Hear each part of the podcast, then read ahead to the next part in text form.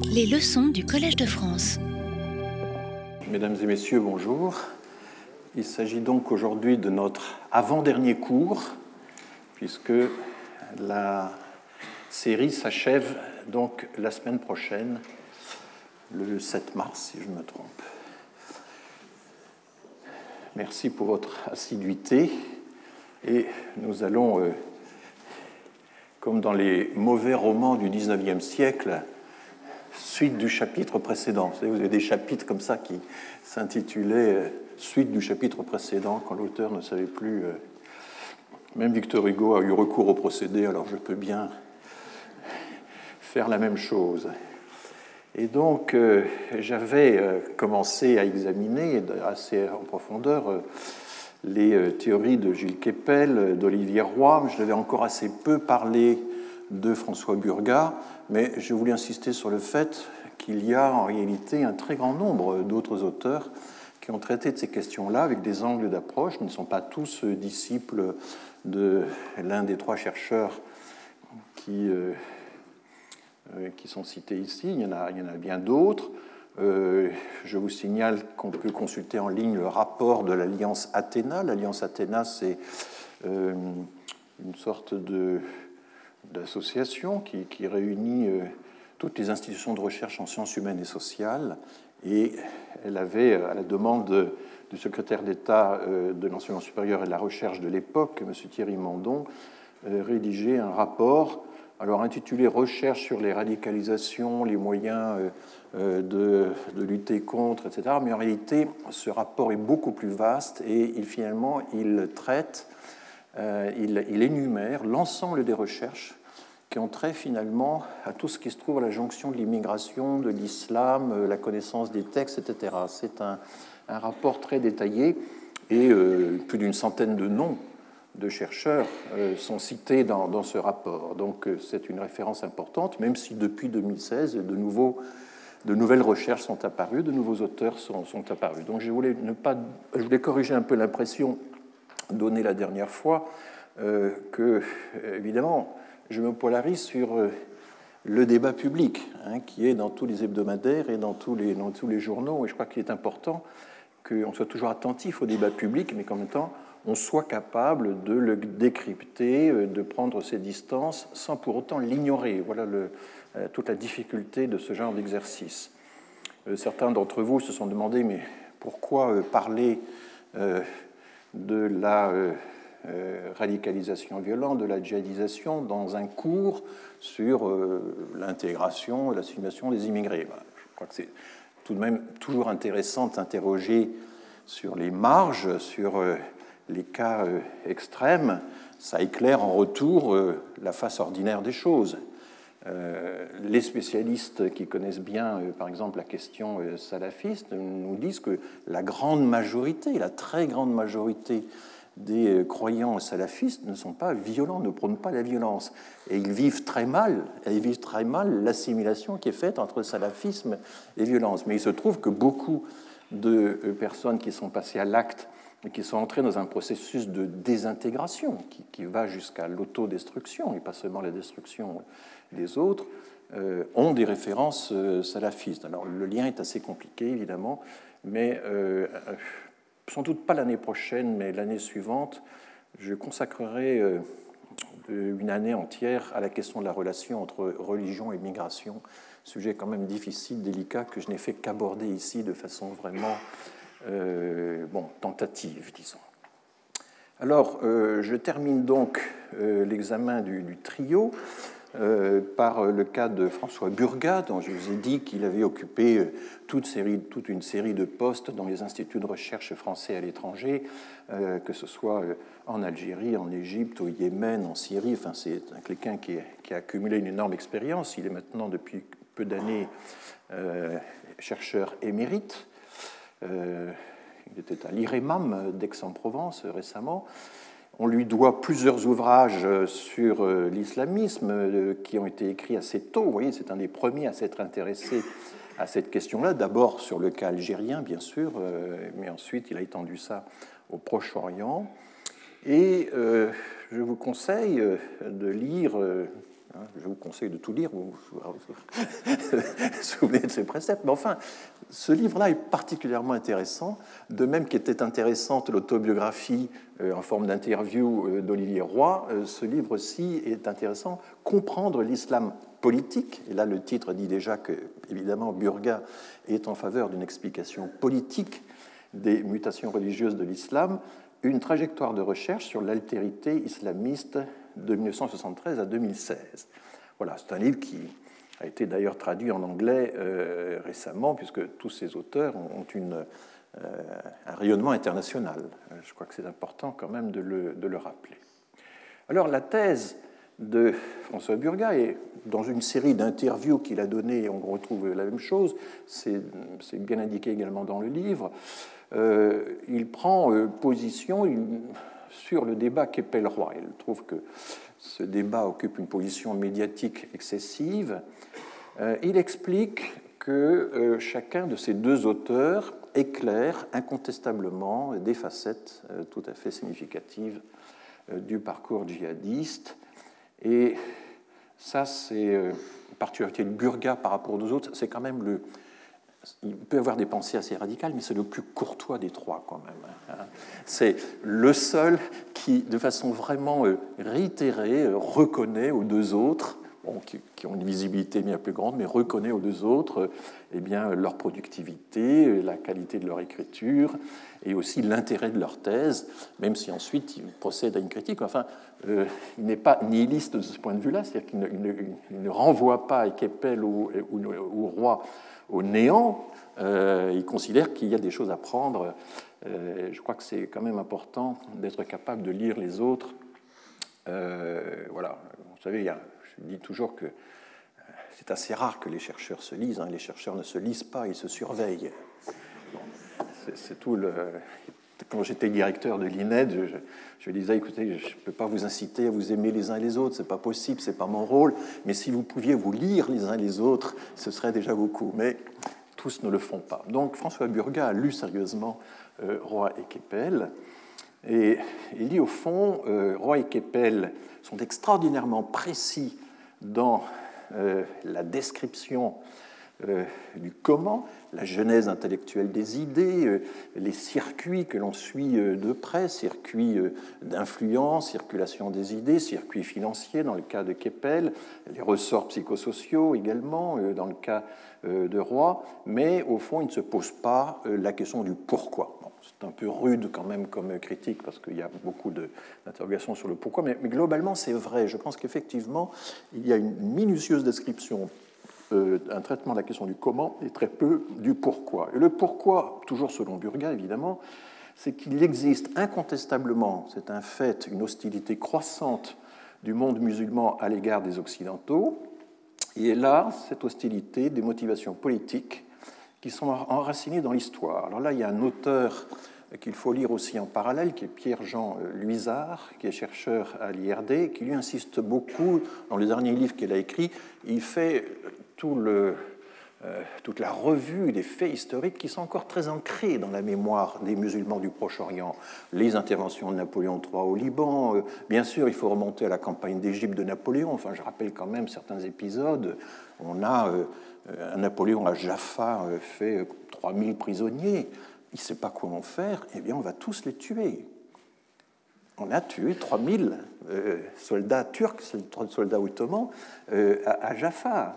Et les, savants, les scientifiques qui accompagnaient l'expédition d'Égypte, qui avait fait cette percée vers Syrie, ont été absolument effarés. On a quelques-unes des descriptions. Euh, ça ressemble à la Shoah par balle, hein, la façon de tuer comme ça, de fusiller 3000 personnes d'un coup. Ces choses-là, elles restent quand même dans euh, l'imaginaire, qui n'est pas simplement un imaginaire, mais qui est une mémoire, alors plus ou moins entretenue, déformée, etc. Mais il y a, un certain nombre de faits comme ça qui, restent. Et nous, nous les oublions, nous ne les voyons pas. Euh, euh, j'aime beaucoup Patrice Guénifet, je trouve que cet historien G-U-E-N-E-2-F-E-Y a écrit un livre sur Bonaparte absolument formidable. Enfin, à un moment, justifie le meurtre de Jaffa en expliquant que on ne savait, pas quoi faire des prisonniers, ça se faisait à l'époque, enfin vous voyez ce genre d'argument. non, il se trouve que ça, laisse encore des traces dans la conscience historique, identitaire du Moyen-Orient du, Moyen du Proche-Orient qui vivent douloureusement, explique Burga, les rapports de domination nord-sud ou le rapport de domination euh, Occident-Orient. Alors d'une certaine manière, Burga conforte, même s'il le critique un peu, mais conforte le dualisme, l'opposition euh, Orient, Occident-Orient, et sa position n'est pas toujours difficile à, facile à distinguer de celle du clash des civilisations qu'on trouve euh, chez Huffington, par exemple. Mais euh, ce sur quoi il insiste, c'est le fait qu'il faut regarder le point de vue de l'autre, et pas simplement tout voir de notre propre point de vue. Et ça, c'est ce que font les historiens de plus en plus. Vous étudiez un conflit, mais vous allez regarder les deux sources. Vous allez dire que je suis obsédé par Napoléon, mais enfin, lisez le livre de Marie-Pierre Ray, Héroïque grec, dans la collection Chant, sur la campagne de Russie. C'est un livre qui a un mérite extraordinaire, c'est qu'il prend à la fois les sources françaises et les sources russes. Il croise les sources françaises et les sources russes, et ça c'est très intéressant. Et vous avez une vision de la campagne de Russie extraordinaire, un petit livre de même pas 200 pages, hein, ça se lit en deux soirées, euh, ça peut vous faire une très bonne lecture de vacances. Donc les historiens font ça de plus en plus, croiser les points de vue, croiser les perspectives. L'histoire, euh, bon, euh, c'est une des grands et là, en l'occurrence, Burga explique que eh bien, la guerre contre la terreur, déclenchée euh, notamment à la suite de les attentats du, 11 septembre, a provoqué entre 1 et 2 millions de morts afghans, pakistanais et irakiens. Ça nourrit l'hostilité croissante au lieu de la diminuer. La, la solution qu'on a voulu apporter au problème n'a fait qu'aggraver les choses. et évidemment, il ne faut pas s'étonner que euh, cela provoque des réactions. Alors Burga prétend, et ceci est nié par euh, Roy, qui, connaît assez bien les mêmes terrains, Burga prétend que la plupart des euh, prédicateurs terroristes ou la plupart des djihadistes ont vécu personnellement des tortures, des bombardements, des pertes de proches, etc., et que ce sont quelque sorte des victimes qui réagissent. Bon, Roy euh, nie le fait qu'on puisse tracer une, filiation, enfin un mécanisme d'action-réaction aussi direct entre euh, les actions des Occidentaux et euh, les actions des, terroristes. Bon, là, je n'ai absolument pas les compétences pour vérifier les deux positions. Bon, je vais arrêter là ce sous-chapitre. Je pense que il y a vraiment la possibilité, au-delà des querelles d'ego, et je suis Burga qui, de ce point de vue-là, dit que enfin, le débat entre Roy et Keppel est un débat intéressant qui, va bien au-delà des querelles d'ego. Hein. Ça, c'est le problème des médias d'essayer de, tout ramener à. enfin, c'est le journalisme du clash qui essaie sans cesse d'affronter euh, des personnes. Et les journalistes sont très forts pour piéger les gens dans les interviews et en quelque sorte leur arracher des paroles sur les adversaires qui, vont alimenter euh, la théorie du, euh, clash. Bon, ça c'est toujours un problème classique. Je pense que oui, toutes ces choses-là sont à prendre en compte il y a effectivement l'histoire des idées, la circulation des idées, le prosélytisme.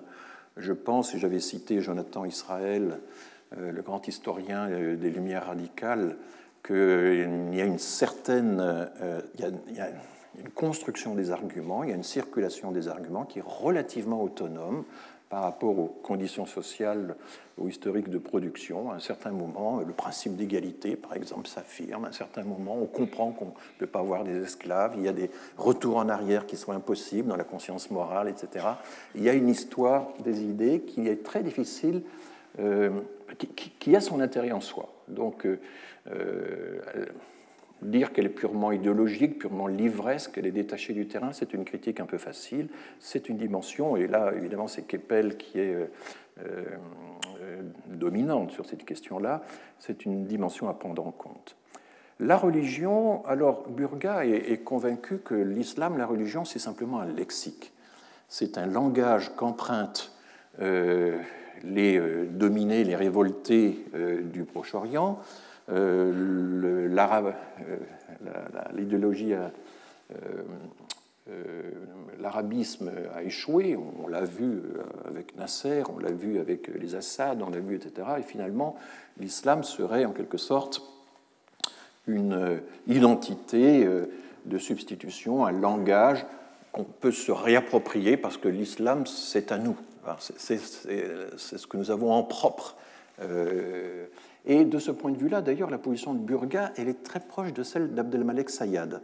Il y a un,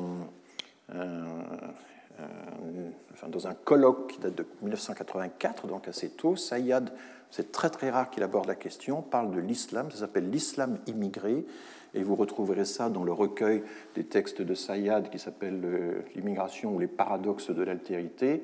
Sayad aussi a cette théorie-là. Il pense que l'islam, c'est simplement euh, une substitution à une nationalité impossible, puisque l'immigré est en porte-à-faux entre le pays d'origine et le pays hôte. un ersatz d'identité, une, sorte de nationalité de substitution, on dit, et c'est assez proche euh, de, l'idée de Burga. Le problème, c'est que la religion existe quand même en soi et que c'est un des grands défis de euh, la science sociale. Qu'est-ce qu'on fait de la religion? Est-ce qu'on considère que c'est une illusion hein, Selon euh, la fameuse formule de, de, Freud et aussi celle de Durkheim? Durkheim disait la religion est une illusion bien fondée. C'est une construction sociale, c'est à la limite, c'est la société qui, s'adore elle-même, qui, qui, adore ses principes suprêmes, c'est la société hypostasiée, disait Durkheim. Et Raymond Aron, dans les étapes de la pensée sociologique, critique cette théorie euh, de la religion par Durkheim. Il dit, mais au fond, ça consiste à toujours ramener la religion à autre chose qu'elle-même, ça consiste toujours à faire de la religion une sorte de système ventriloque qui, parle pour d'autres forces qu'elle-même, des forces sociales, des forces politiques, etc. Mais la religion existe quand même bel et bien et en soi. Et est-ce qu'une science sociale qui veut, qui prétend en quelque sorte euh, être une science critique, est-ce qu'elle est capable de prendre la religion au sérieux, de considérer que eh bien, après tout, la religion existe en soi indépendamment de ses usages politiques, sociaux, etc c'est une question de fond euh, tout à fait euh, que je trouve intéressante et que j'aborderai un jour, mais pas, mais pas maintenant. Dans le voilà, je pense que et ça du coup effectivement euh, s'intéresser à la religion en soi, c'est ce que fait Keppel, c'est quand même quelque chose qui vaut la peine d'être exploré, même si pour Keppel, tous ces développements religieux sont totalement inconsistants, irrationnels, etc. Hein. Est-ce que la religion est nécessairement euh, le comble même de l'irrationnel? Euh, beaucoup de chercheurs en sciences sociales euh, utilisent la métaphore religieuse pour disqualifier la rationalité des comportements. Bon, et puis bien sûr, il faut aussi prendre en compte ben, tous ces facteurs historiques, ces facteurs contemporains, les effets de la domination occidentale sur le Proche et le Moyen-Orient, les, humiliations que, ça engendre, les ressentiments, etc on pratiquait autrefois la politique de la canonnière, on ne s'en occupait pas beaucoup, c'était loin hein, ce qui se passait en Indochine, etc. Euh, mais enfin, on continue quand même de le faire via euh, des actions à distance que nous voyons euh, très peu, mais qui provoquent des, des, rebonds, des retours indésirables chez nous. Donc Burga, je pense, a raison d'insister sur cette dissymétrie de nos perceptions concernant tout cet aspect des choses, ce qui ne signifie pas, évidemment, que cette compréhension-là consiste à justifier les arguments ou les comportements. Hein. Il faut vraiment dissocier complètement la tentative d'explication d'une quelconque tentative de justification. Alors ça, les politiques ont beaucoup de mal à comprendre, qu'on puisse s'intéresser, qu'on puisse essayer de comprendre un comportement sans nécessairement le justifier. Il y avait une phrase fameuse de Manuel Valls à ce sujet. Et puis, euh, les thèmes abordés par euh, Olivier Roy, notamment, euh, que toutes ces facteurs qui sont des facteurs relativement lointains, géopolitiques, etc., euh, ces facteurs relativement autonomes comme les idées, les idées religieuses, etc., eh bien, euh, euh, n'auraient pas, n'exerceraient pas leurs effets s'il n'y avait pas aussi un terrain favorable. Et ce terrain favorable, c'est une vulnérabilité des marges de la société. C'est un défaut d'intégration, mais on va parler maintenant dans quelques temps des failles de l'intégration. Il y a la marginalisation sociale, la désocialisation chez une fraction des enfants de l'immigration, mais aussi de milieux populaires proches, ce qui peut expliquer notamment un taux de conversion assez, assez étonnant. La révolte contre les parents, l'absence du père, etc. Et là, sur ces thèmes, Kepel les rois sont très proches. Keppel reconnaît tout à fait l'importance de ces facteurs sociaux, psychosociaux, la, déstructuration de la famille, la marginalisation de, euh, de certaines franges certaines franges de l'immigration, notamment dans la seconde génération. Donc je crois qu'on ne peut écarter a priori aucune de ces dimensions si on veut expliquer les cas extrêmes de désintégration. Voilà, j'espère euh, avoir été aussi clair que possible, même si, bon, tout cela, évidemment, doit être poursuivi, exploré, etc.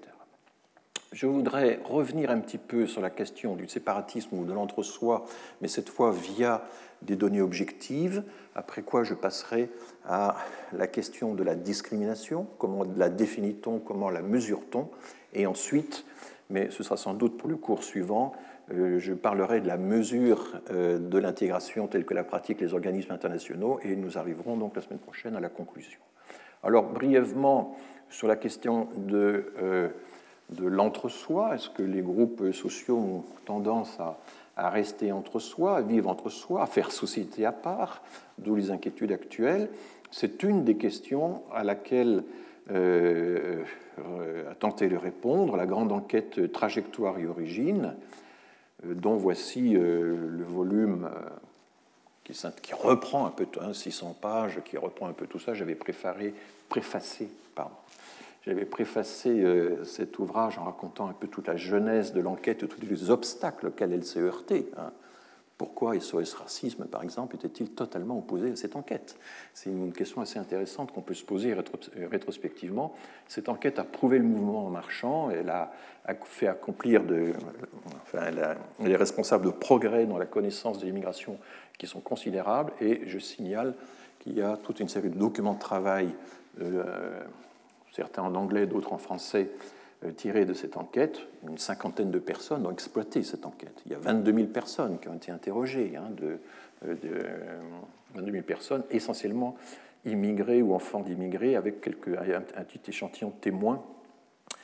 Euh, l'enquête est en cours de, Il y a un remake de l'enquête en ce moment même, qui, va s'appeler TO2, Trajectoire et Origine, deuxième version, avec un questionnaire passablement amélioré compte tenu de l'expérience accumulée. Bon. Euh, voilà par exemple euh, un résultat euh, tiré directement de cette enquête sur l'endogamie religieuse. Et je rappelle que donc on peut, dans les enquêtes de la statistique publique, poser des questions sur la religion, hein, contrairement à ce que je lis tout le temps, ce que les journalistes répètent, les statistiques religieuses ne sont pas interdites en France. elles sont permises à condition que ce soit dans des enquêtes anonyme, qui est le consentement des intéressés, que la finalité de l'enquête soit acceptable par la Commission nationale de l'informatique et des libertés, que ce ne soit pas un fichier administratif qui aurait une incidence sur le sort des personnes, etc. Mais moyennant un certain nombre de conditions qui sont précisées euh, dans la loi ou par la jurisprudence, nous avons plusieurs enquêtes de la statistique publique qui ont posé des questions en clair sur la religion. Euh, et euh, là, vous voyez que la zone bleue, c'est euh, le pourcentage euh, de euh, croyants qui ont épousé une personne de la même religion, c'est l'endogamie. Vous voyez que l'endogamie est assez forte, hein. elle est même dominante chez les 100 religions. Elle est plus faible chez euh, les juifs parce que la définition du judaïsme est extrêmement complexe. Il y a toute une frange, enfin, y a plusieurs sortes de références au judaïsme et une partie de ces références euh, ne sont pas religieuses, sont plutôt de, solidarité euh, historique, je dirais. mais vous voyez que les musulmans se situent dans une zone qui n'est pas très éloignée des autres religions de ce point de vue-là. Je vous avais rappelé comment euh, Napoléon voulait lutter contre l'endogamie religieuse et comment euh, le Conseil d'État lui avait répliqué, dans ce cas, interdisez l'endogamie des autres groupes, des autres religions, des autres groupes sociaux, et pas seulement, euh, des juifs en l'occurrence.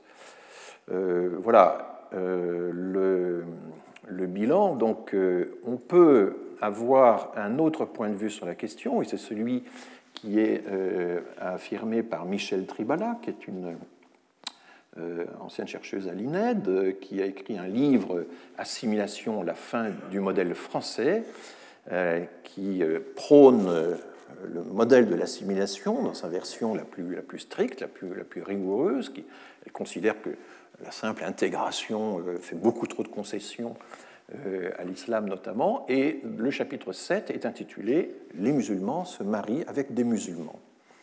Avec qui se sont mariés les musulmans en France? Avec des musulmans. Donc c'est très euh, frappant. Alors voici c'est moi qui ai converti en graphique le tableau euh, de chiffres publié par Tribala, enfin un extrait de son tableau. Et quand vous regardez quelle est la proportion de premiers mariages religieusement endogames selon la religion et selon le lien à la migration, euh, voilà ce que ça donne. Alors, vous avez donc les hommes et les femmes sont bien séparés. Vous avez à chaque barre une comparaison entre le taux d'endogamie des musulmans, le taux d'endogamie euh, des catholiques. Et vous voyez qu'au total, chez les adultes de 18 à 50 ans, qui était le champ de l'enquête euh, Théo, hein, parce que ça extrait également de l'enquête Théo, il y a guère de différence. Alors, il y a, il faut distinguer, et ça c'est ce que fait Tribala, il faut distinguer les immigrés selon qu'ils étaient déjà mariés avant d'entrer en France. Donc, s'ils étaient déjà mariés avant d'entrer en France, les musulmans avaient évidemment forcément épousé des musulmans. Enfin, c'est un peu tautologique. Donc, on est proche du 100%. Mais s'ils ou si elles se marient dans l'année qui suit euh, l'entrée sur le territoire, déjà l'endogamie recule. Et euh, chez les femmes, si elles sont entrées euh, célibataires, euh, eh bien, leur mariage plus tardif, après euh, un an, est, encore un peu moins endogame. Donc il y a un recul au fil du temps relativement euh, rapide et qui fait qu'on va se rapprocher finalement de la, de la, situation des catholiques. Ce qui subsiste en revanche, et qui est évidemment la chose sur laquelle Michel Trivala attire l'attention, c'est que quand on prend les, les immigrés entrés jeunes, entrés avant 16 ans, euh, où les filles d'immigrés, il y a encore une propension importante, plus importante que chez les migrants catholiques, espagnols, italiens, euh, etc., euh, à se marier entre eux. Bon, c'est une différence qui va entre 70 et 85 voilà un peu l'étendue du problème. Alors, comment Michel Tribala évalue-t-elle elle-même ces données qu'elle contribue à produire?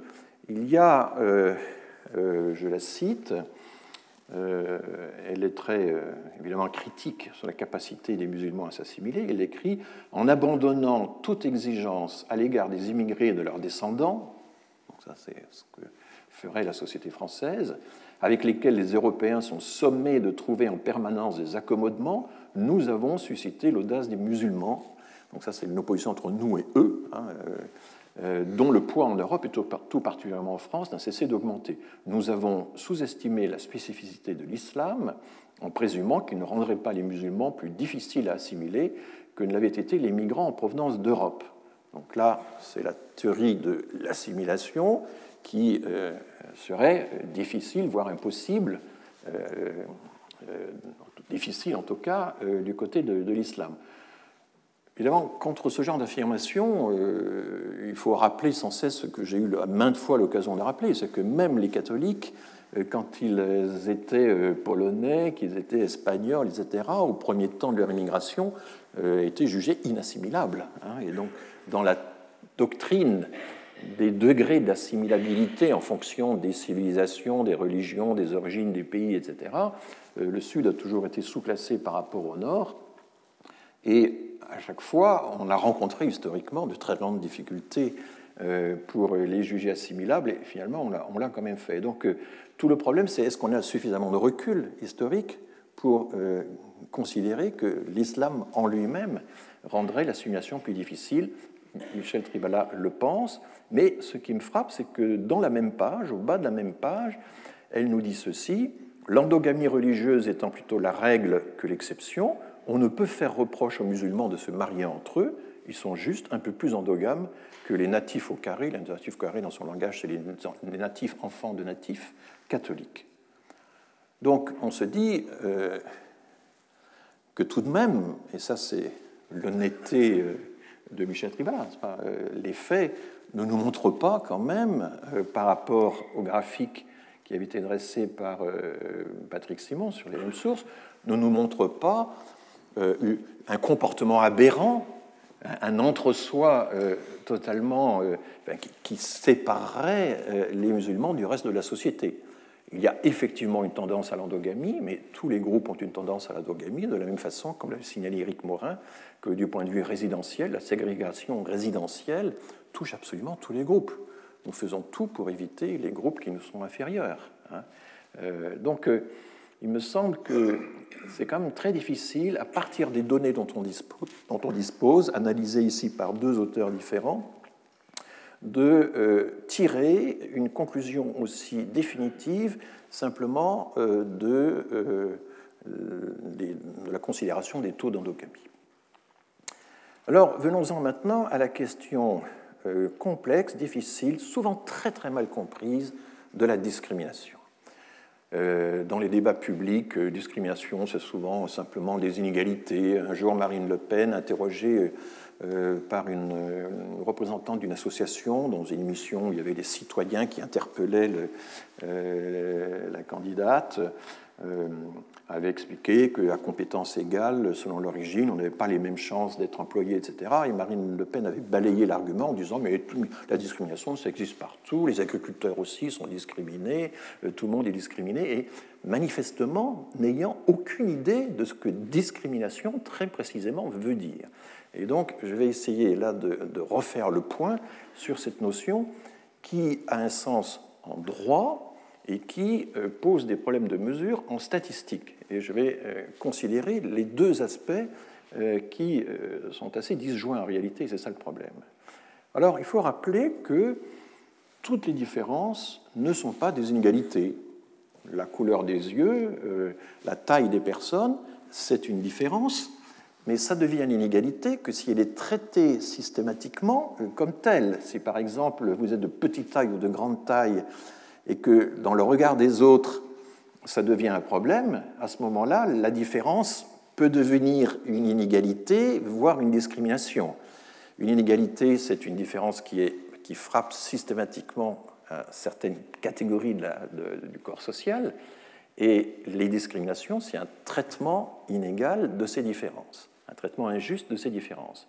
Maintenant, quand on regarde euh, ce qui se passe en droit, nous disent les juristes, une discrimination, c'est un traitement défavorable qui doit cumuler deux critères, qui doit cumuler deux, euh, deux dimensions. D'abord, il faut que ce traitement euh, applique un critère, et certains juristes préfèrent parler de motif, parce que c'est au fond ce qu'il y a dans la tête du discriminateur, alors que critère euh, semble objectiver un peu euh, le problème. Donc applique un motif qui est illégitime au regard de la loi, que la loi définit comme illégitime pour différencier euh, le traitement des personnes. Et je reviendrai dans un instant sur la liste complète de ces critères de discrimination bannis par la loi, sexe, âge, handicap, apparence physique, l'origine, la religion, l'orientation sexuelle. La liste est très longue et euh, ce qui pose d'ailleurs un problème. Mais il faut aussi que cette application d'un critère illégitime se fasse dans des situations qui sont euh, expressément énumérées par la loi. Accès euh, à l'emploi, promotion, donc rémunération, accès à l'éducation, au logement, aux soins, voilà, euh, la protection sociale, les services, les activités syndicales, j'en ai énuméré euh, quelques-uns, mais la liste n'est pas close. Et donc, le cas type, l'exemple canonique de la discrimination, c'est la comparaison de deux personnes, du traitement réservé à deux personnes qui sont absolument identiques, qui sont des jumeaux en quelque sorte. Ces jumeaux ont même âge, même diplôme, même compétences, mais l'une est retenue et l'autre est euh, rejetée. L'une est retenue et l'autre est rejetée, simplement parce qu'elles n'ont pas la même origine visible, ou n'ont pas le même patronyme. Pas... Il y a quelque chose, un critère, qui les différencie, et c'est ça l'exemple canonique de la discrimination. Donc ce n'est pas une inégalité quelconque, ce n'est pas une différence quelconque. Maintenant, quel est le champ d'application du principe de non-discrimination? Ceci ne cesse d'évoluer. il y a la grande référence actuelle, c'est l'article 14 de la Convention européenne des droits de l'homme, qui nous dit que la jouissance des droits et libertés reconnus dans la présente Convention doit être assurée sans distinction aucune, fondée notamment, notamment donc ce qui permet pour les tribunaux d'élargir le champ d'application de, euh, euh, de cet article, donc sans distinction aucune, fondée notamment sur le sexe, la race, la couleur, la langue, la religion, les opinions politiques ou toutes autres, opinions, l'origine nationale ou sociale, l'appartenance à une minorité nationale, la fortune, la naissance ou toute autre situation. Alors là, vous avez des critères qui ne se euh, retrouvent pas, par exemple, dans le droit français, les distinctions faites selon la fortune. Ça, ça visait, par exemple, ce que les régimes soviétiques ont fait quand ils ont voulu se débarrasser des koulaks, par exemple. Hein, des classes sociales entières étaient visées à cause de euh, leur richesse, euh, la naissance. Vous voyez que la nationalité n'est pas incluse là-dedans. vous vous souvenez du propos de René Cassin disant il y a toujours une différence entre le national et l'étranger, même si, évidemment, les conventions internationales ou les déclarations universelles des droits de l'homme sont des leviers pour essayer de réduire cette différence, mais elles ne peuvent pas, elles peuvent pas l'abolir. Donc ce n'est pas par hasard que euh, c'est l'origine nationale qui est un critère illégitime d'allocation de droits. On peut, dans le droit français, refuser ou, accorder certains droits à une personne parce qu'elle est étrangère au lieu d'être nationale. On ne peut pas le faire entre deux Français qui ont des origines nationales différentes.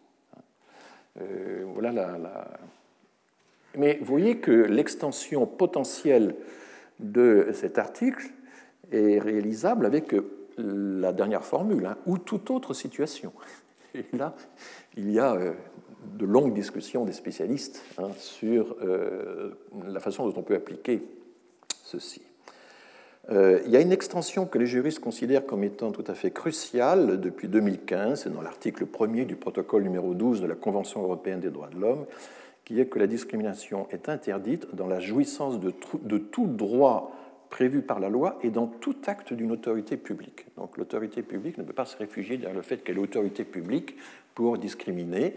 Elle, est soumise euh, aux obligations euh, de cet article. Et là, alors c'est toute la question, on, parfois des réactions euh, effarées, comment on accuse l'État d'être de discriminer, eh bien, nous verrons qu'il arrive que l'État discrimine, pas intentionnellement, hein, euh, euh, par négligence, par application d'une règle trop générale qui ne prend pas assez en compte les situations difficiles de certaines minorités, etc. et là, il y a une extension importante. Tout acte d'une autorité publique doit aussi respecter le droit de antidiscrimination. Quels sont actuellement les motifs de discrimination visés par la loi? J'ai mis en bleu euh, ceux qui euh, peuvent concerner potentiellement euh, les migrations, mais vous voyez qu'il y a d'une part une liste qui figure dans les textes internationaux ou européens. Cette liste a d'ailleurs progressé au fil du temps.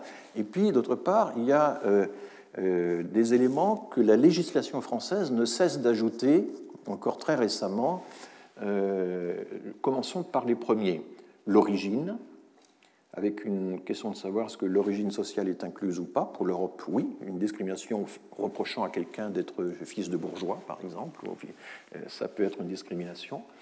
L'appartenance ou non, vraie ou supposée, à une ethnie, une nation, ou, alors là, euh, le texte dit, ou une prétendue race. C'est comme ceci que le défenseur des droits, le site du défenseur des droits, par exemple, euh, formule euh, euh, ce motif de discrimination.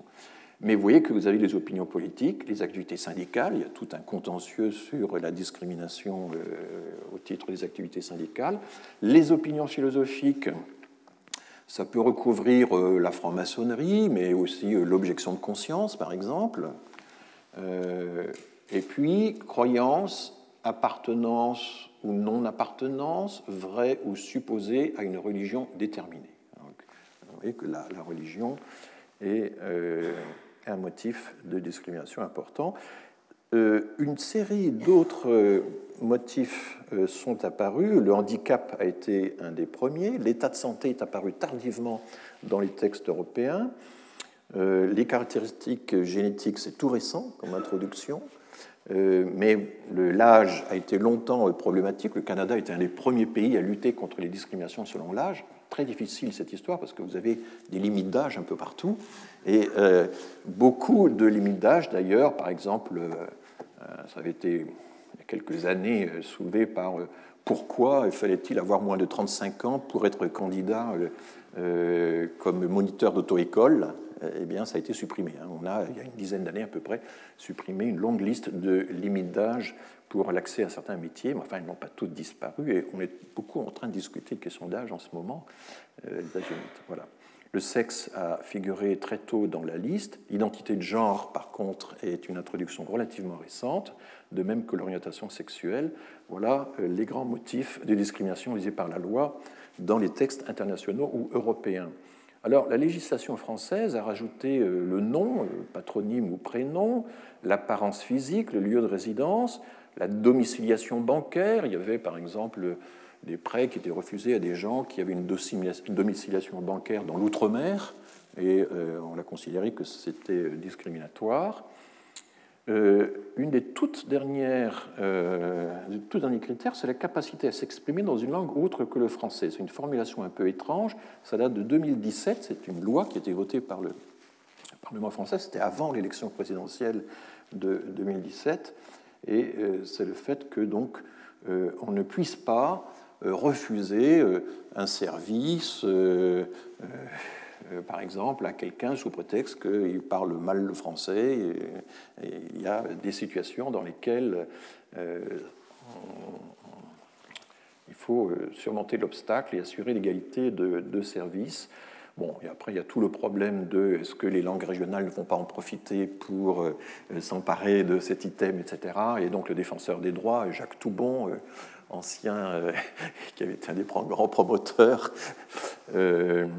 de la loi Toubon, qui était le promoteur de la fameuse loi Toubon sur l'usage du français par les autorités publiques, n'a pas caché sa réticence et sa, perplexité devant euh, l'introduction de ce nouveau critère. Mais vous voyez qu'une bonne partie de ces euh, critères, en fait, sont des développements de ceux qui sont notés à gauche, de l'origine, de l'appartenance, euh, etc. Et le, il y a un colloque très intéressant, accessible en ligne, euh, du défenseur des droits, qui traite de cette prolifération des motifs de discrimination, parce que chaque pays fait ça à sa guise, et c'est en train de fragmenter le droit européen, alors qu'en réalité, la Convention européenne des droits de l'homme avait prévu une possibilité d'extension moyennant la jurisprudence, mais la France, elle, aime bien faire une loi dès qu'un problème se pose, hein, dès qu'une situation se crée, on, fait très rapidement une loi. C'est notre fameuse inflation législative.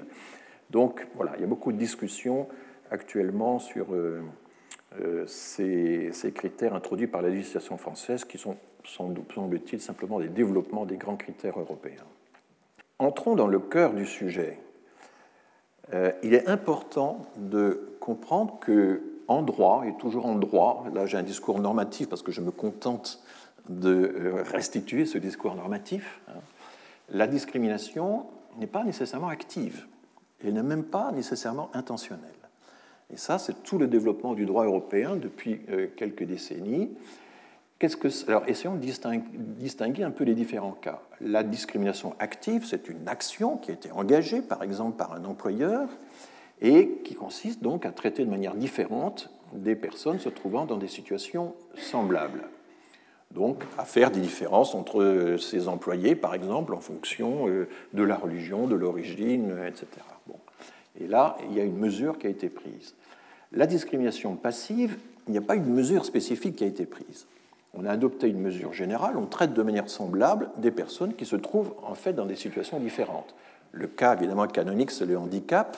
Euh, si je ne prévois pas de rampe et que j'impose un escalier à tout le monde, euh, eh bien, euh, je n'ai rien fait, je ne me suis pas occupé de la question, je suis resté passif, alors qu'en réalité, il faut agir pour faire en sorte que les handicapés ne soient pas discriminés. Vous voyez la différence avec la première situation. Mais il existe des choses un petit peu plus subtiles que les tribunaux maintenant parviennent de mieux en mieux à déceler, il peut y avoir une discrimination intentionnelle, mais elle est déguisée. elle est covered, on dit en anglais, et parfois couverte en français. Ça se présente sous la forme d'une mesure générale. On ne déclare pas cibler ouvertement un groupe sur un critère donné, mais enfin on entend bien le désavantager et le désavantager de façon disproportionnée, parce que la discrimination, c'est aussi un traitement euh, inégalement disproportionné. Hein. Dans le droit européen, il y a un usage de la statistique, non pas à des fins de preuve, mais à des fins d'éléments euh, d'appréciation. Euh, et la question, c'est de savoir est-ce que, alors le droit français est très réticent vis-à-vis de ça, quelle est la, proportion, quel est le, voilà, est-ce que, est que le désavantage est un désavantage important, au moins euh, deux écarts types? Comme disent les, statisticiens, est-ce que c'est un écart euh, relativement euh, minime et dont on peut s'accommoder? Lorsque les juristes doivent aborder ces questions-là, c'est évidemment pas facile pour eux parce que le risque statistique n'est pas une donnée facile à prendre en compte par un, juriste. Un meurtre, c'est un meurtre, point. Hein. Et si vous vous dites, ah, mais il y a la probabilité qu'il y ait un meurtre très très faible de 0,01%, vous n'allez pas convaincre le juriste que ça n'existe pas. Hein. je, caricature un peu les, les, deux cultures, même si en fait, dans le droit, la question de la proportionnalité est maintenant devenue un, élément très important d'appréciation, évidemment. Donc, euh, bon, là, euh, certains juristes européens euh, mettent en cause les législations françaises qui visent l'islam sans jamais le nommer. Hein. Par exemple, l'interdiction du, voile intégral a été faite au nom du principe de la République à découvert, à visage découvert, donc sans masque, sans masque prophylactique. Et on n'a pas, alors que tous les débats parlementaires et une partie de, de l'exposé des motifs parlaient de la question de l'islam, parlaient aussi de la rupture d'égalité entre hommes et femmes, du droit des femmes, mais finalement, euh, comme une partie des femmes portaient volontairement euh, ce genre d'habits, euh, qu'on n'avait rien dans, la loi pour dire que c'était une, une, discrimination, à moins de parler d'autodiscrimination, de. Enfin bref, juridiquement, on était obligé de recourir à un argument tout autre qui est l'ordre public, qui est que la police, pour vérifier l'identité des gens, a besoin de regarder leur visage. Et euh, je crois que c'est une cour de, l'ONU récemment, a dit mais ça c'est disproportionné. Si vous voulez euh, euh, prendre une mesure d'ordre public, eh bien simplement vous demandez à la personne de, se dévoiler à, la demande, c'est pas chaque fois que la police l'exige, et ça suffirait à respecter la mesure d'ordre public. Mais le problème, c'est qu'en réalité, on a visé l'islam sans dire que l'on visait l'islam. et, alors ça, c'est toujours très problématique. Hein. On n'a pas invoqué les droits des femmes, on n'a pas invoqué euh, les questions religieuses, on ne peut pas, parce que sinon on pourrait être accusé de discrimination religieuse. Donc c'est assez complexe cette affaire. Alors, il existe aussi, bien entendu, et ça c'est compliqué à prendre en compte, une discrimination indirecte, non intentionnelle. Je prends une mesure générale, je suis convaincu qu'elle est neutre, je n'y ai pas réfléchi, mais euh, finalement, de fait, il s'avère qu'elle va désavantager euh, une partie euh, de la population sur un des critères illégitimes qui ont été énumérés, évidemment. Il faut toujours que ça reste dans la liste des critères.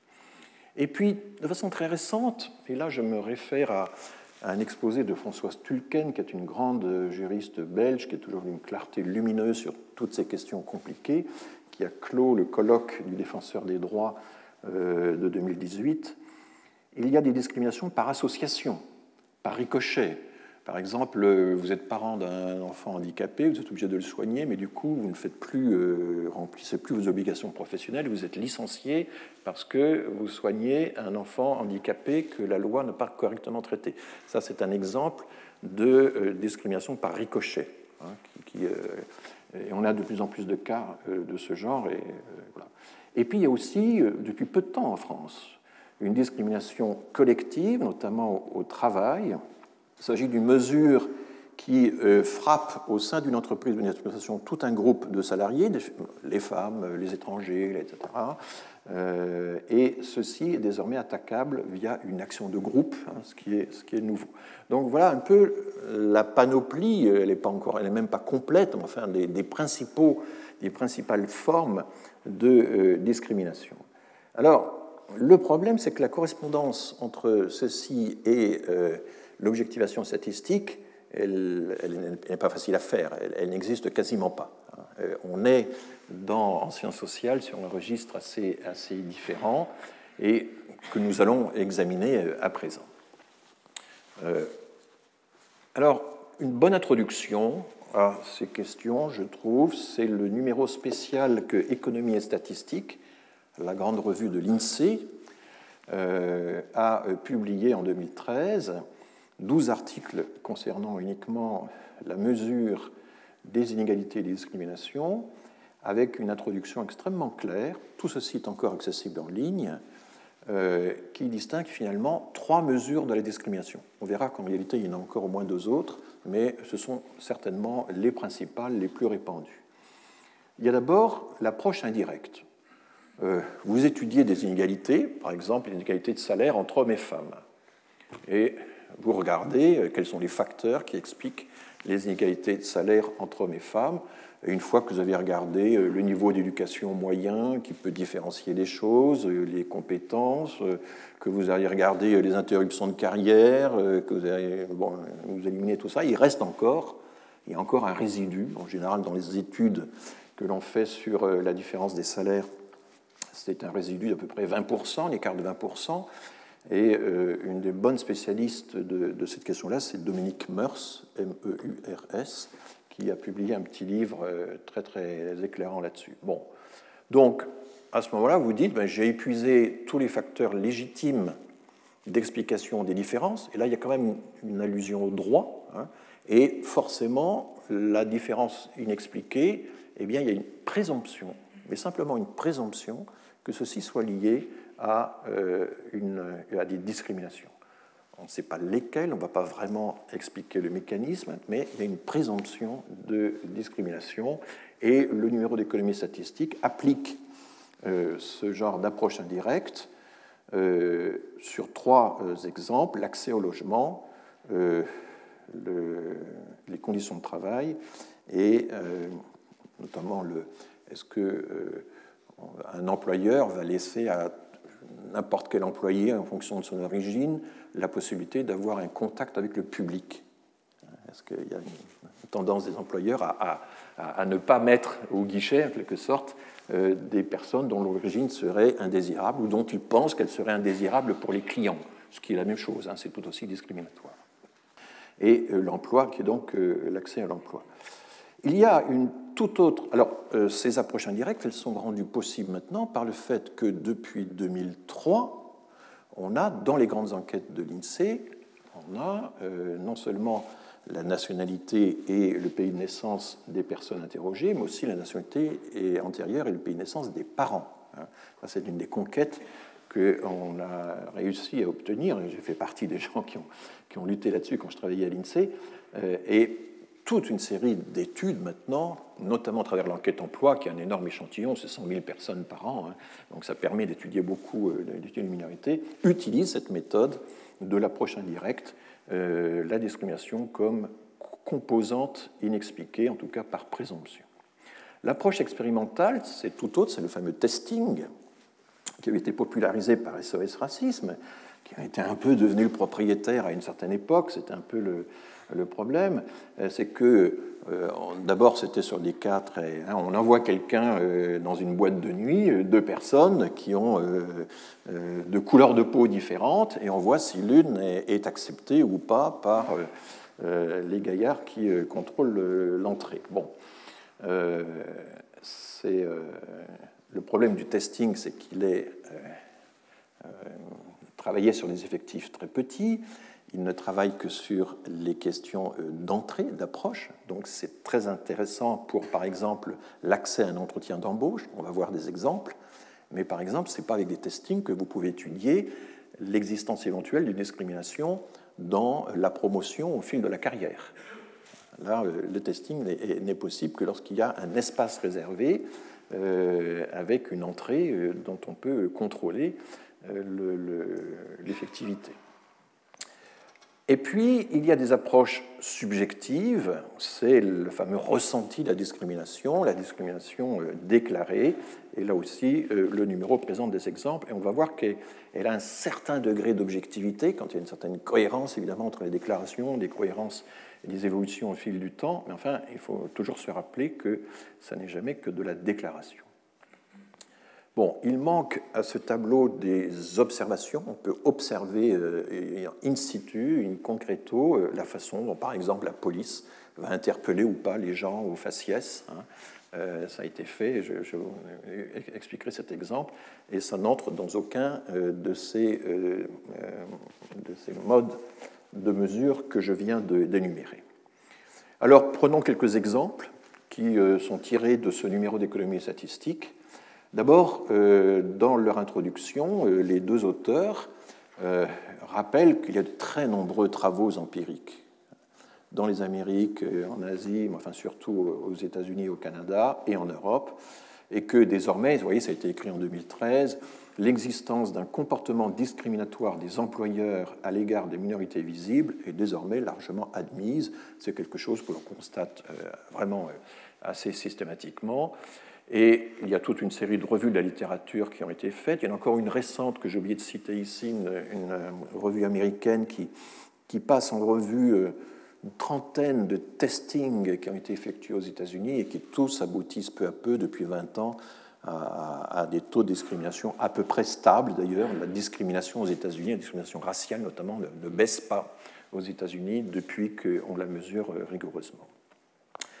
À chaque fois, on observe qu'il y a une réduction des chances d'embauche euh, liées à l'origine, une fois qu'on a contrôlé les autres facteurs. Et en gros, c'est ce qu'on appelle le taux de discrimination, donc la, diminution de la, probabilité d'être embauché, c'est de 40 à 60 hein. C'est des, des, effets énormes.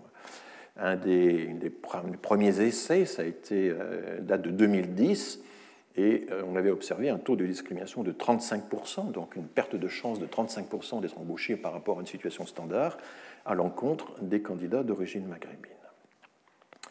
Alors, euh, regardons euh, ce qu'a fait l'une des équipes les plus actives dans ce domaine. C'est l'équipe dirigée par Yannick Lorty, qui est professeur à l'Université de Paris-Est et qui travaille avec toute une équipe, notamment Pascal Petit, qui est également une spécialiste de la question. Et discrimination à l'embauche, les effets du genre et de l'origine se cumulent-ils systématiquement? C'est la question qu'on appelle aujourd'hui euh, la question de l'intersectionnalité. Est-ce que les différents motifs de discrimination s'additionnent, euh, se compensent, euh, se multiplient mutuellement? C'est une question qui n'est pas facile, qui est qui a été posée par des anthropologues. Hein, L'intersectionnalité, ce sont des anthropologues qui ont soulevé la question, mais les statisticiens, évidemment, eux, tendent à dire, mais nous, on fait ça depuis longtemps. On est capable de mesurer euh, notamment les interactions, les effets croisés entre les variables. Et je vais vous montrer ça. Alors, en quoi ça consiste? Eh bien, euh, ça fait dix ans déjà. Euh, là, on est passé à un nouveau type de testing. Hein. C'est plus le testing in situ de quelques personnes faisait SOS Racisme à l'époque héroïque. Ce sont maintenant des testings en masse. On envoie huit profils de CV qui sont des candidats fictifs. Ce ne sont pas des personnes qu'on envoie, ce sont des, des, CV fictifs.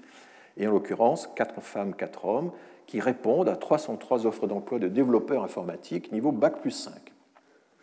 Donc ça fait au total quand même 2424 candidatures qui ont été expédiées et on va regarder quelles réponses elles ont reçues. Alors c'est toujours la même euh, histoire, euh, c'est un peu du toute chose égale par ailleurs, ces profils sont tous semblables, même type de diplôme, même expérience euh, professionnelle en programmation, en développement, dans les bases de données, les protocoles. Enfin, alors, pour mettre au point de tels CV, il faut très très bien connaître le sujet. Hein.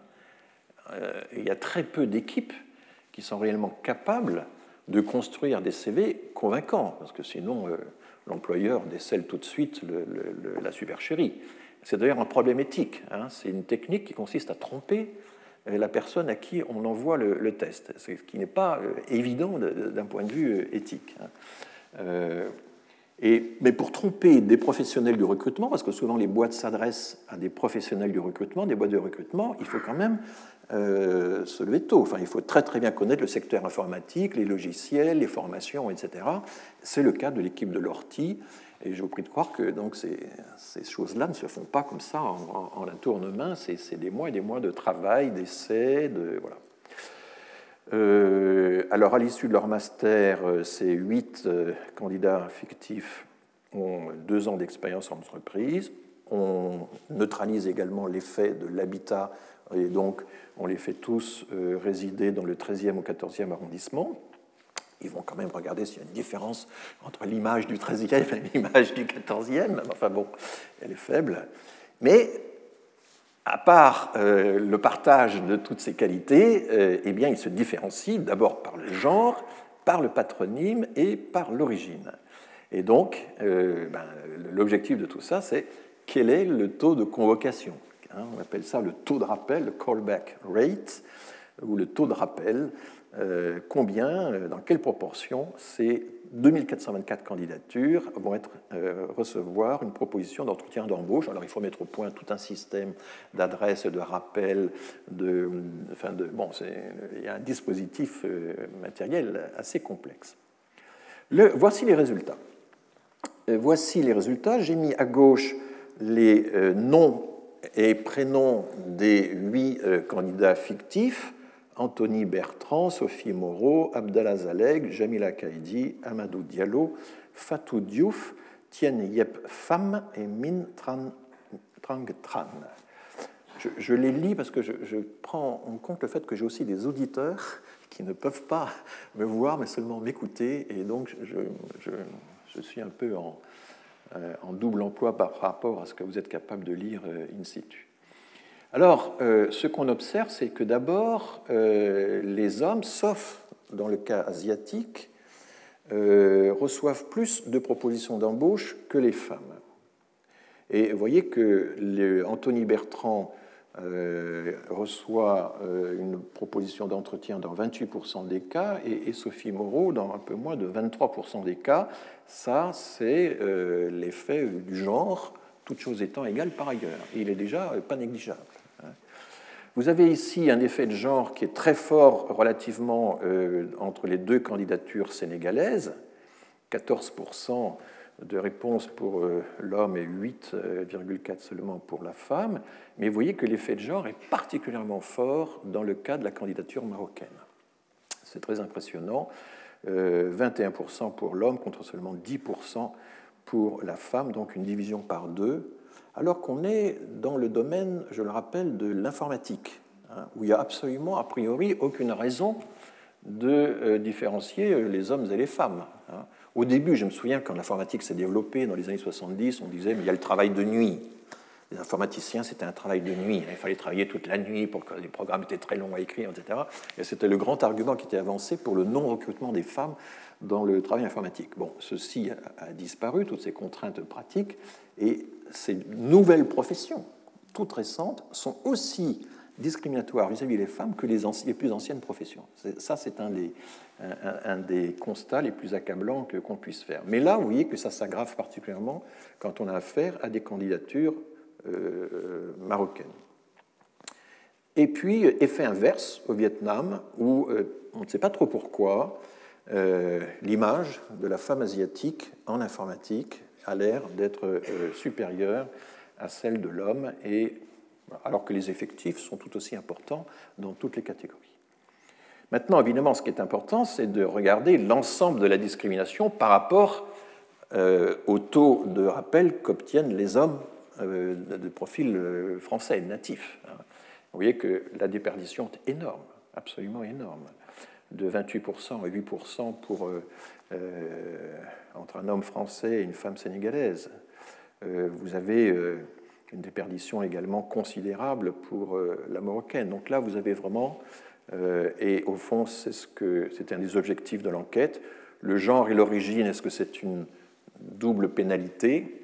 Eh bien, on constate que dans le cas du Maroc, il y a vraiment une, les deux pénalités s'additionnent. Alors, il faut un calcul statistique beaucoup plus précis que ce que je montre là sur mon graphique. Hein. Il y a toute une, application plus subtile que ça, mais là, je vous montre les grandes lignes.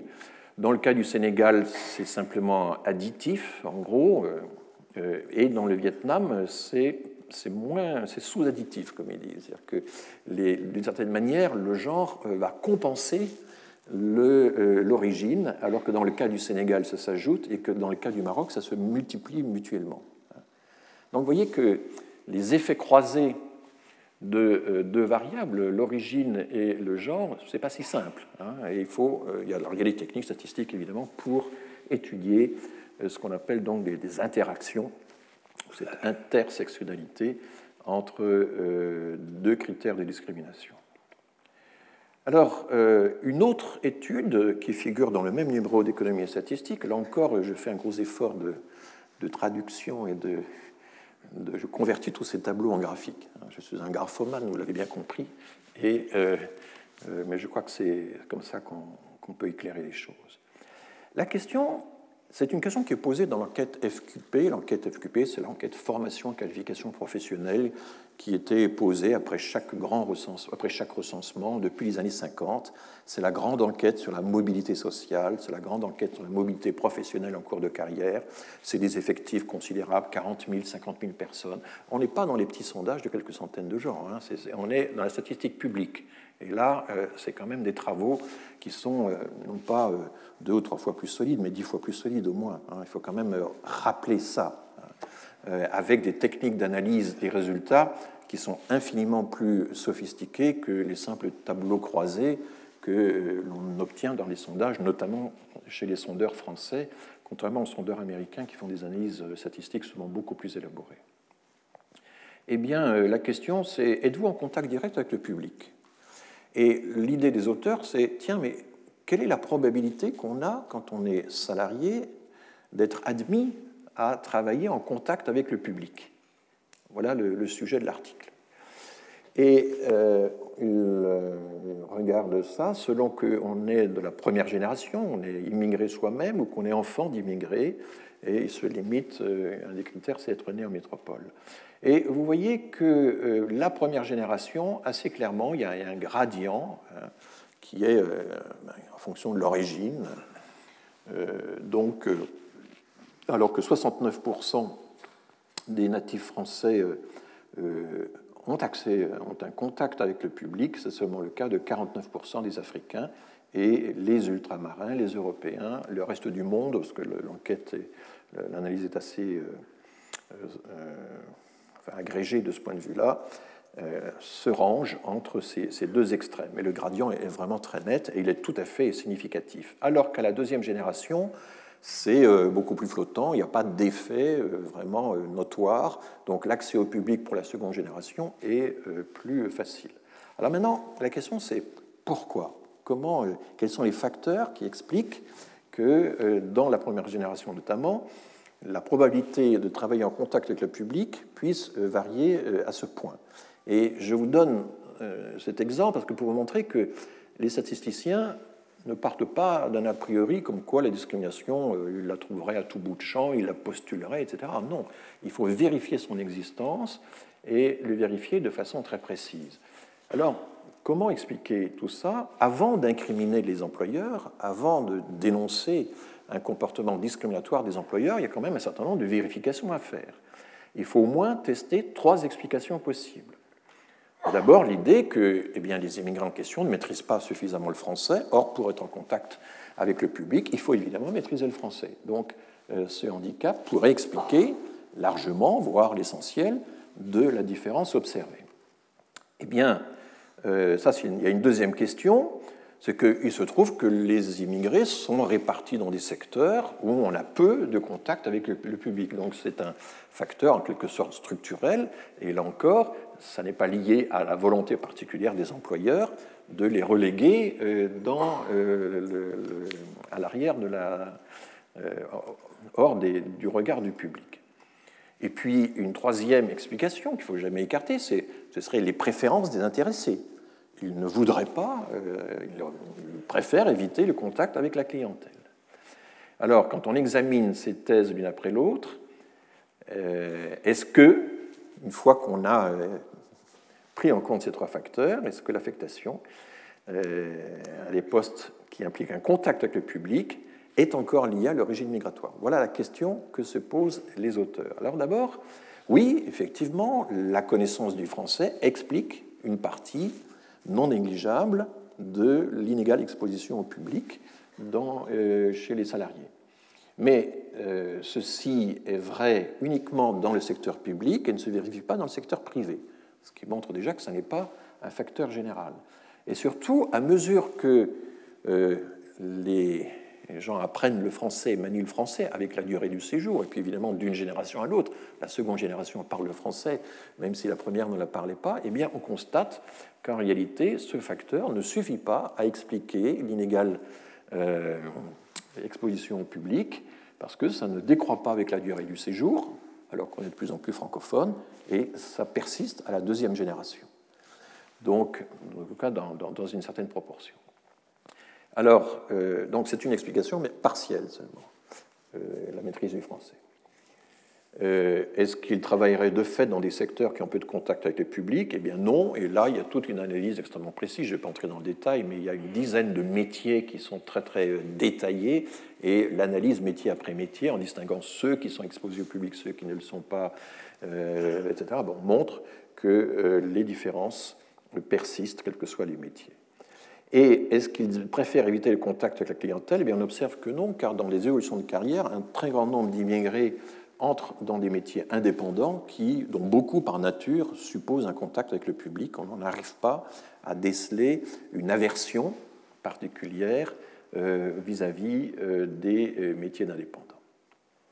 La conclusion, c'est que oui, il existe une présomption des discriminations, mais ça n'est jamais qu'une présomption, ce n'est pas une causalité euh, parfaitement établie euh, dans la façon dont les employeurs affectent ou pas les euh, salariés à des postes en contact avec le public. Vous voyez, c'est un exemple du travail quand même très précautionneux hein, que suppose la mise en évidence de comportements discriminatoires. Et en plus, le phénomène ne disparaît pas totalement, mais enfin il s'estompe largement à la euh, seconde génération.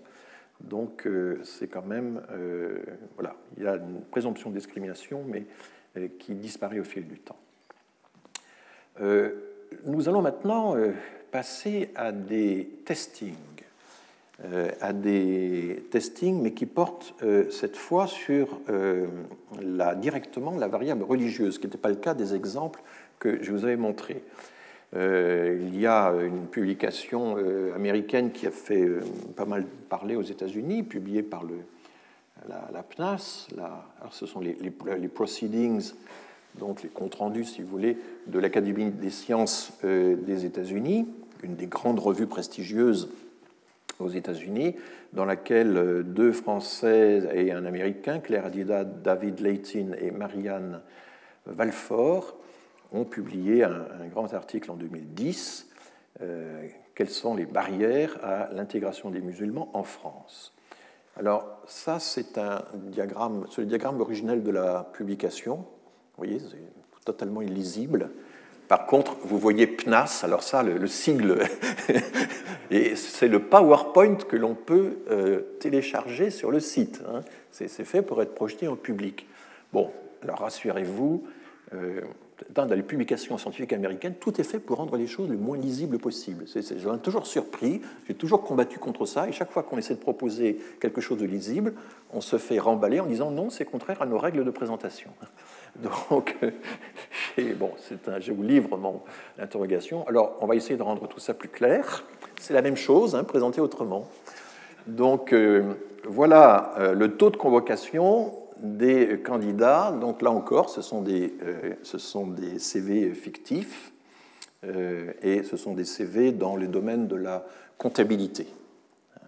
Euh, et Aurélie Ménard, en fait, on envoie des paires de CV à des entrepreneurs et on voit lesquels, quel est le taux d'acceptation, de, convocation qui, va suivre la réception de ces deux CV. Et Aurélie Ménard, Aurélie Ménard a 27 chances sur 100 de recevoir une convocation, vu son CV, alors que Marie Diouf n'en a que 21%.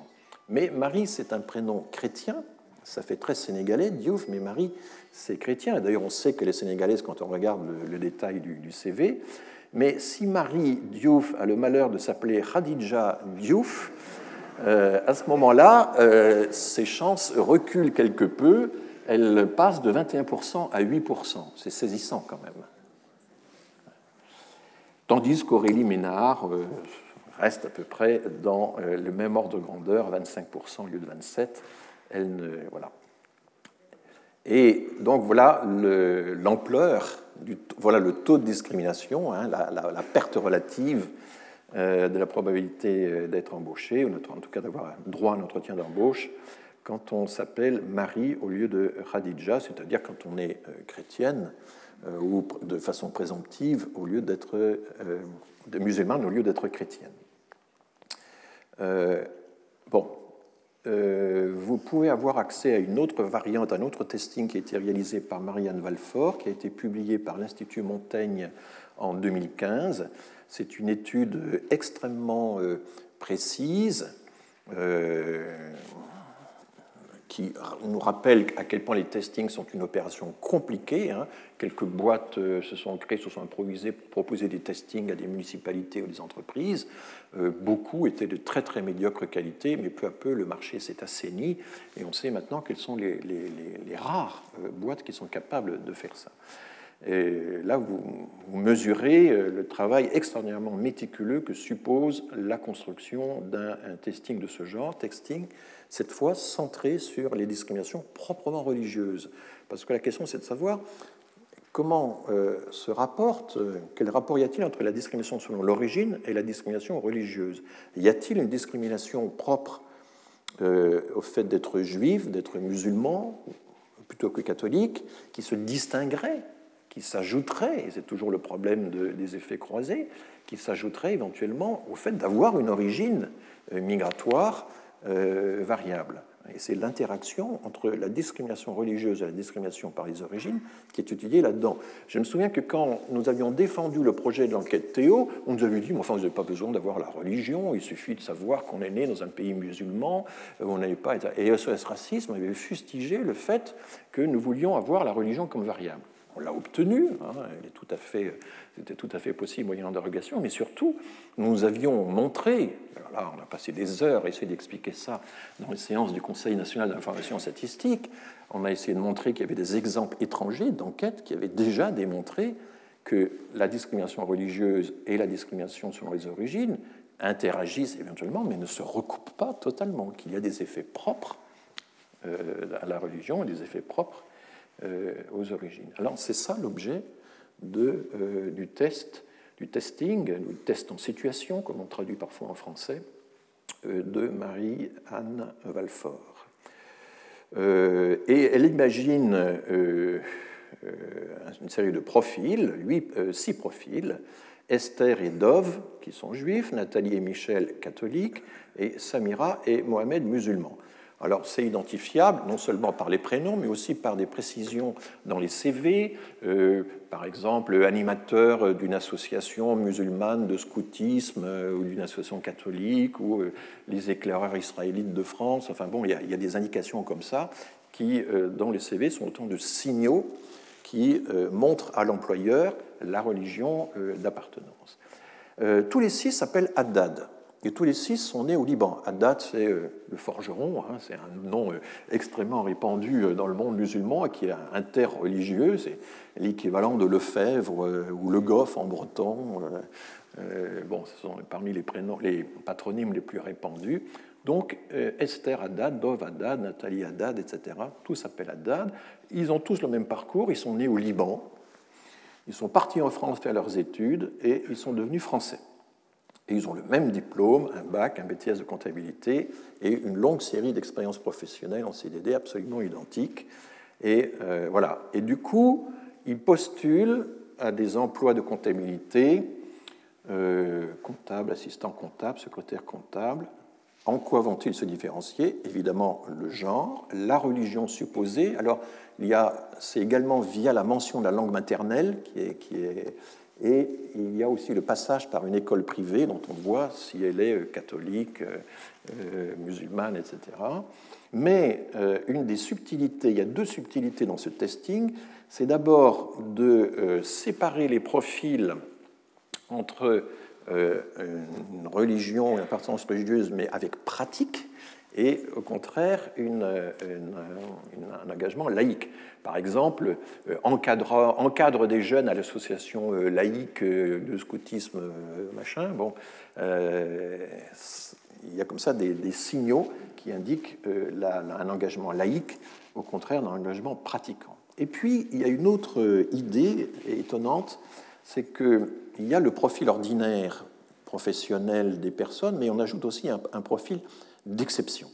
Et l'idée, c'est de savoir est-ce qu'un profil d'exception va pouvoir compenser ou pas une mauvaise origine ou une mauvaise religion, en quelque sorte. Et euh, du coup, les profils exceptionnels, ils ont tout euh, plus haut que les autres, euh, plus de diplômes, ils manient plus de logiciels, l'expérience professionnelle est plus longue, ils ont un niveau d'anglais qui est supérieur. Et là, un détail assez savoureux, ils sont tous passionnés de sudoku, mais les profils exceptionnels, ils sont au niveau au championnat de France de, de, sudoku. Ça existe. Et donc, voilà. Troisième variante, euh, il y a aussi des CV euh, témoins, des CV de vérification, comme ils disent, qui consistent à donner euh, à des prénoms qui sont en principe indifféremment portables par quelle que soit la religion. Et Adam et Myriam seraient, pourraient être aussi bien musulmans, juifs, catholiques. Voilà. Qu'est-ce que ça donne tout ça? Alors d'abord, combien de CV faut-il envoyer avant d'obtenir l'entretien d'embauche? Là, je prends euh, et vous voyez que Mohamed quand même euh, rencontre beaucoup plus de difficultés que tous les autres. Hein. Il faut 20 CV, un CV sur 20 est accepté contre seulement 4 euh, à 7 pour les, autres, les, les 5 autres profils. Un écart considérable. Et quand on regarde maintenant en détail, toujours ce même testing publié par l'Institut Montaigne, quel est le taux de convocation par genre, donc les femmes en haut, les hommes en bas, et pardon, et vous voyez que, euh, eh bien, femme catholique, 23,5, euh, un, un, score de rappel de 23,5%. Vous voyez qu'il y a une discrimination dont sont victimes les juifs. Ça, c'est un des grands apports de ce testing, c'est de démontrer qu'il y a une discrimination à l'encontre euh, des musulmans ou des musulmans supposés, mais aussi à l'encontre des juifs, pas aussi important, mais quand même beaucoup plus importante que ce qu'on avait imaginé. C'est euh, un des grands résultats euh, de cette enquête. Il y a l'antisémitisme réduit les possibilités d'être embauché quand on a, voilà, comme comptable. Hein, quand même. mais vous voyez que le handicap des musulmans est encore beaucoup plus fort, et notamment chez les hommes. Là, on voit bien que euh, une musulmane comptable, ça peut passer relativement, mais un homme comptable musulman, là, euh, il y a vraiment de très très grandes euh, difficultés pour un employeur d'admettre ça, s'agissant de quelqu'un dont la pratique religieuse apparaît clairement dans le, dans le CV. Hein. Ce n'est pas simplement une origine culturelle musulmane, il s'agit vraiment d'afficher une pratique religieuse. Et euh, quand on regarde, quand on différencie euh, les profils avec, entre laïcs et pratiquants, quand on oppose à des pratiquants un profil qui est laïque, qui est visiblement laïque, qui a envoyé un signal comme quoi c'est laïque, eh bien, euh, c'est défavorable pour les catholiques. L'engagement religieux accroît les chances des catholiques d'être recrutés, alors que ça les augmente un peu pour les juifs et pas mal pour les musulmans, même si la gradation complète des euh, probabilités d'accès reste la même. Vous voyez cette inversion de, euh, chances euh, pour les catholiques pratiquants. Bon, donc là, vous voyez le, gain que l'on obtient, n'est-ce pas, à être laïque plutôt que pratiquant. 13% contre 10% pour les musulmans, 17 contre 16 pour les juifs, alors que, au contraire, quand on est un catholique laïque, on perd et on retombe de 21% à 16% au même niveau que les juifs laïcs. Bon, euh, ces études, évidemment, soulèvent parfois plus de questions que de réponses, hein, comme toujours, mais vous voyez, ce qui est vraiment frappant, c'est l'ampleur du phénomène. Euh, il y a une islamophobie. Alors, bon, là, tout le débat, l'islamophobie est-elle une construction des extrémistes pour nous empêcher de critiquer l'islam? Tout existe. L'antisémitisme existe, l'islamophobie existe, il y a même du racisme anti-blanc que euh, démontre l'enquête Théo, mais le problème c'est de savoir, mais tout ça dans quelle proportion, à quelle fréquence? Est-ce que c'est systématique? Est-ce que c'est une expérience qu'on fait euh, toutes les semaines? Est-ce que c'est quelque chose qui arrive de temps en temps? Mais tout existe. Et donc vouloir absolument euh, exercer une police des mots qui, interdirait finalement l'usage du mot islamophobie me semble personnellement tout à fait déraisonnable. Il faut faire un usage raisonnable de ce terme, et à chaque fois, euh, ça ne se discute pas comme ça, de chic dans son cabinet au moment de rédiger une tribune, ça s'étudie, ça se travaille, ça se mesure, ça s'expérimente. Hein. C'est ça que le message que je voudrais apporter ici. Toujours euh, parmi les résultats du testing Valfort à l'Institut Montaigne, on voit que Mohamed Haddad, quand il euh, est renommé, euh, rebaptisé, je n'ose pas dire, Adam, est deux fois moins discriminé, euh, idem quand on l'affiche comme laïque. Inversement, Michel Haddad gagne à s'afficher comme pratiquant plutôt que laïque, c'est ce qu'on vient de voir tout à l'heure. Bon, dans les études sur la discrimination ressentie, donc là on était dans du testing, dans de l'expérience, euh, ce qu'on a évidemment souvent dans les enquêtes, c'est aussi euh, une série d'interrogations sur le, euh, le, ressenti, le vécu, les expériences, etc. Encore faut-il que ces questions ne soient pas simplement vous est-il arrivé un jour d'eux, hein, mais soient suffisamment circonstanciées pour que ces expériences soient situées, même si ça reste toujours une déclaration, ce n'est pas une mesure objective on voit que dans les déclarations de l'enquête Théo de 2008-2009, et bientôt on aura l'actualisation de ces chiffres, euh, en termes relatifs, les probabilités relatives de ressentir sur le marché du travail, là c'est un, exemple, euh, d'avoir expérimenté euh, une discrimination, eh bien, elle est évidemment plus importante chez les migrants maghrébins que chez parmi les, migrants qui viennent d'autres régions du monde. Elle n'est pas négligeable du tout euh, chez les domiens, hein, qui, sont, euh, qui sont là à titre d'échantillon euh, témoin, parce que évidemment, la, couleur de la peau est, un motif de discrimination auquel ils se heurtent souvent. Et puis, dans l'Union européenne, on voit que c'est beaucoup plus faible. Ce qui est très frappant, c'est de voir que globalement, la seconde génération, dans, le, dans le cas du Maghreb, la première génération ressent davantage de discrimination les hommes ressentent davantage que les femmes. Euh, bon, tout ceci, euh, euh, évidemment, alors, fait l'objet d'analyses assez longues dans le, les comptes rendus, notamment rédigés par Patrick Simon. il y a d'autres types de mesures, par exemple, comment l'opinion publique en général, vous interrogez l'opinion publique, vous dites, à votre avis, est-ce qu'il y a de la discrimination dans, dans votre société? Est-ce que tel et tel groupe sont discriminés?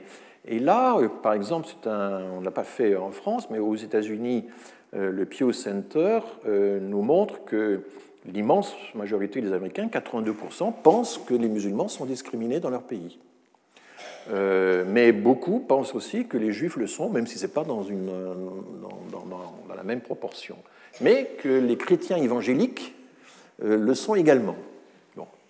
Et ceci, alors c'est le problème de ces mesures, varie en fait en fonction de l'appartenance politique des gens. Là, vous avez Republican et Lean Republican, c'est les, républicains et les sympathisants des républicains. Et vous voyez que chez les républicains, euh, bah, tout le monde est un peu discriminé dans une certaine mesure, que ce soit les musulmans, les juifs ou les chrétiens évangéliques, il n'y a pas vraiment de différence. Alors que les démocrates, eux, établissent une nette hiérarchie et considèrent que les musulmans sont beaucoup plus discriminés que les juifs, lesquels le sont plus que les chrétiens évangéliques. Donc vous voyez que la, sensibilité à l'existence de la discrimination dont les autres euh, seraient victimes varie beaucoup évidemment en fonction euh, d'un engagement partisan. Voilà, Alors, qu'est-ce qu'il en est quand on regarde en détail euh, l'enquête Théo? Quand on regarde la proportion d'adultes des premières et deuxième générations qui déclarent une expérience de discrimination ethno-raciale dans les cinq dernières années, vous voyez que ça varie euh, considérablement d'un groupe à l'autre. L'Afrique subsaharienne, 45%, mais aussi euh, les Domiens, euh, les, gens nés dans l'outre-mer. Et là, la différence est plus vivement ressentie par les enfants des Domiens que par les Domiens eux-mêmes. Et on a des chiffres tout à fait équivalents à ceux de la, de la, de la discrimination ressentie parmi les immigrés algériens et les enfants d'immigrés algériens. C'est-à-dire que pourquoi la seconde génération ressent-elle davantage la discrimination que la première?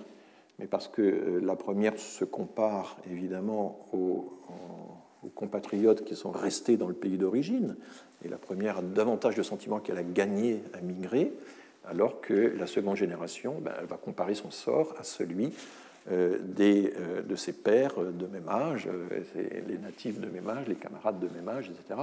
Alors là, enfant, ça peut être des adultes, hein, évidemment.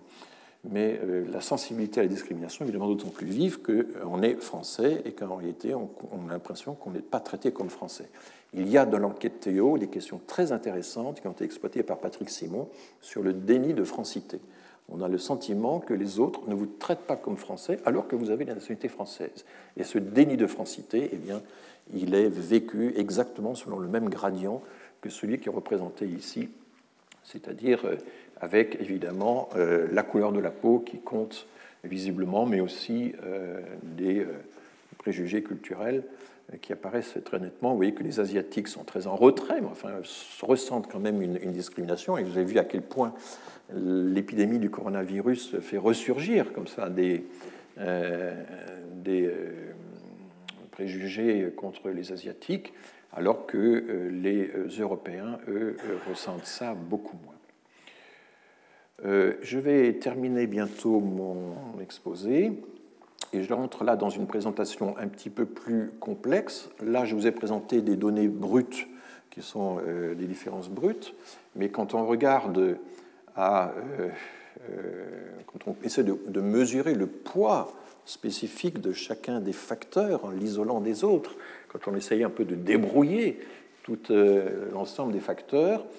Que veut dire ce schéma? Eh bien, euh, ça veut dire que, par exemple, si euh, vous regardez le revenu, mais pour une, pour une, même religion, une même profession, pour un même âge, un diplôme égal, etc., eh bien, le revenu ne fait pas une grande différence dans, pardon, dans la, perception de la discrimination ethno-raciale, dans l'expérience relatée par contre, vous voyez que l'origine, et ça va de l'Afrique centrale du golfe de Guinée jusqu'à euh, la péninsule ibérique, l'origine, même quand on l'a contrôlée à, revenu égal, à diplôme égal, pour un même sexe, euh, pour une même structure familiale, etc., l'origine continue de faire une différence énorme, et une des différences en fait les plus significatives, les plus puissantes dans l'expérience de la discrimination. Donc il y a bien un poids spécifique des origines dans l'expérience de la discrimination, mais vous voyez que la religion a également un gradient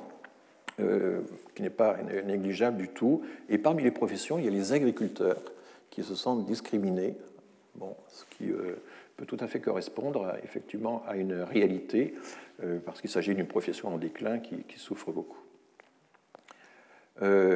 Et puis, je vais terminer là-dessus. Une autre méthode d'observation des discriminations, c'est l'observation in situ, in vivo, euh, par exemple, du comportement de la police et des contrôles aux faciès, ce qu'on appelle le, racial profiling, le, profilage racial.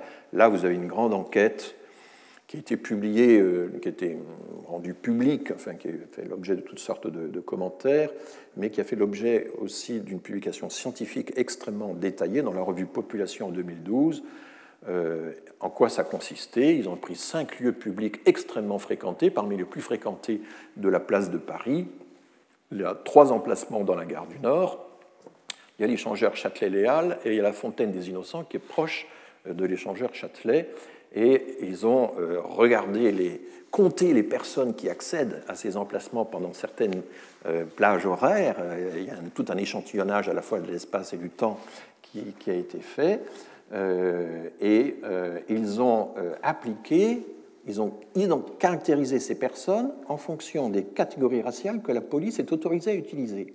Car la police a le droit, c'est une délibération de la CNIL pour des raisons d'identification, d'utiliser un profilage racial qui figure dans un fichier. Hein. Euh, et en l'occurrence, ils n'ont pas utilisé tout le profilage, par exemple, il y a les Roms qui sont identifiés, etc. Ils n'utilisent pas tout le profilage possible, ils ont utilisé blanc, asiatique, maghrébin, noir, indo-pakistanais, et ils ont entraîné les enquêteurs à faire ce genre d'identification de la même façon que le fait la police. Là, l'opération consiste à se mettre dans le cerveau du discriminateur, d'une certaine manière.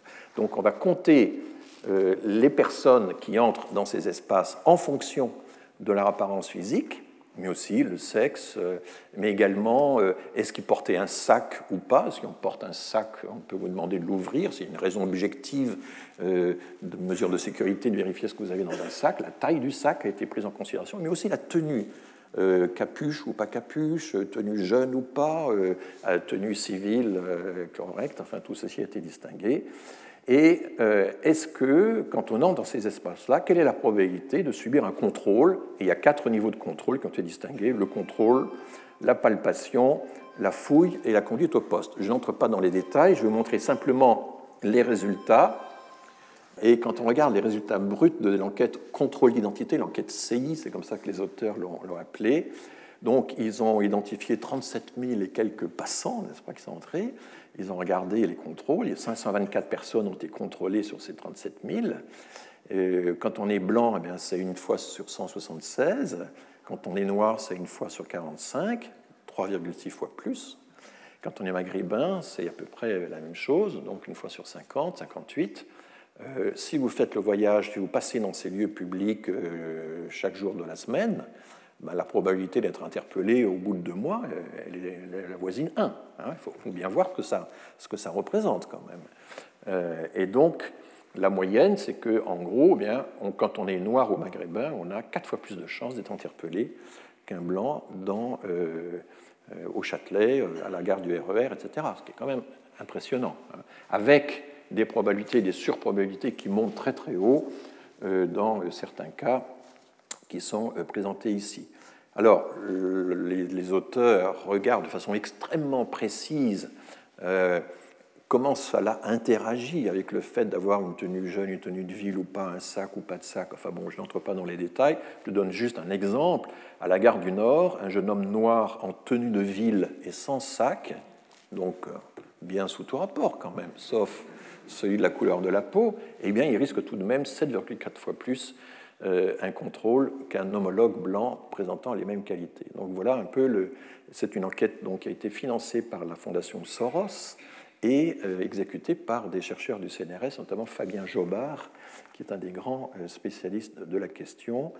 Et je renvoie également à, quelqu'un qui a beaucoup travaillé avec Jobard, qui est Jérémy Gauthier, qui est un, que j'ai rencontré en Allemagne. C'est un chercheur qui euh, a suivi les brigades de police en France, enfin en Ile-de-France et à Berlin, et qui montre à quel point les doctrines et la pratique du contrôle policier sont complètement différentes entre les deux pays.